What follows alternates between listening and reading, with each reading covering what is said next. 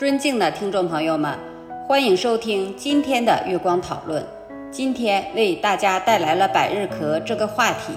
百日咳是一种由百日咳杆菌引起的急性呼吸道传染病，其特征为阵发性痉挛性咳嗽，咳嗽末伴有特殊的吸气吼声，病程较长，可达数周甚至三个月左右，故有百日咳之称。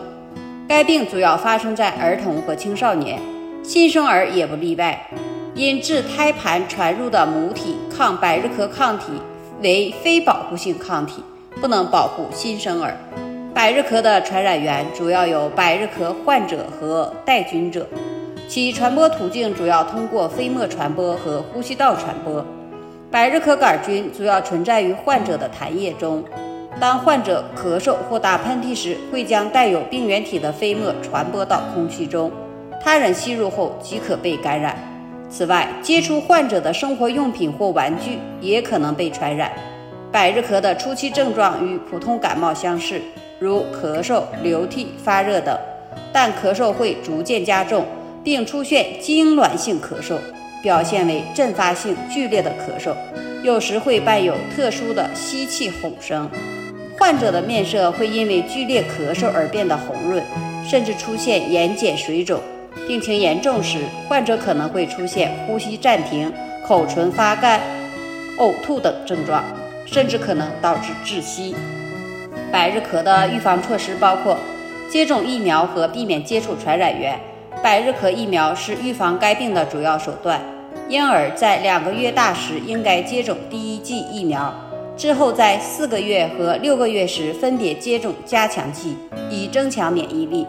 此外，家长应该让儿童保持室内空气流通，避免接触患者或患者的分泌物，以减少感染的风险。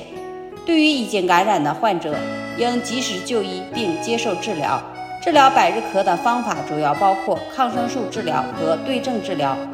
抗生素如红霉素能有效控制。百日咳杆菌的生长，从而减轻病情。对于痉挛性咳嗽，可以使用止咳药、支气管扩张剂或吸入性糖皮质激素等缓解症状。如果病情严重，可能需要住院治疗，进行呼吸支持和氧气治疗等。总的来说，百日咳是一种常见的传染病，但其发病率已经得到了有效的控制。通过接种疫苗、避免接触传染源和及时治疗等措施，可以有效的预防和控制百日咳的传播和蔓延。这就是我们本期所有内容。大家也可以通过微信公众号搜索“大明圣院”了解其他内容，Apple 播客或小宇宙搜索“荣正法师”。感谢大家的收听，我们下期再见。